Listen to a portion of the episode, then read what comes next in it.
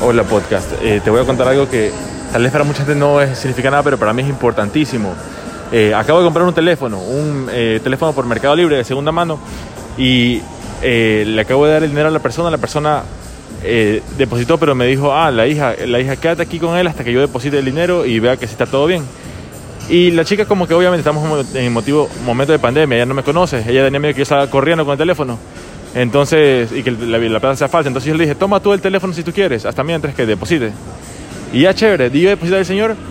eh, y cuando yo le di el teléfono a ella, ella dijo como que, ah, este man desconfía de mí. Pero cuando le di el teléfono, ella lo cogió y dijo, ah, este es mi teléfono. O sea, se lo puso en el corazón más que nada, se lo puso en el pecho.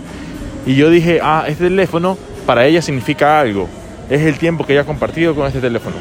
Entonces, bueno, eh, para mí ese tema quiere decir que tú puedes hacer una conexión emocional, incluso con una máquina, y que para ti eso es importante. Para mí eso es importante, porque tiene que ver mucho con cómo vamos a diseñar la tecnología en el futuro. Puede sonar una idea tal vez un poco muy allá, pero sí me interesa mucho hacia dónde, eh, cómo programamos los robots y que no ellos programen nuestra sociedad, sino nosotros ver el tema eh, bajo la conveniencia humana.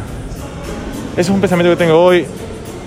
Tal vez ahorita se escucha medio raro, pero en el año 2020, eh, tal vez si lo escuchas en 2030, 2040, 2050, sí es un mensaje de importancia. Ok, eso quería compartir. Que tengas un buen día.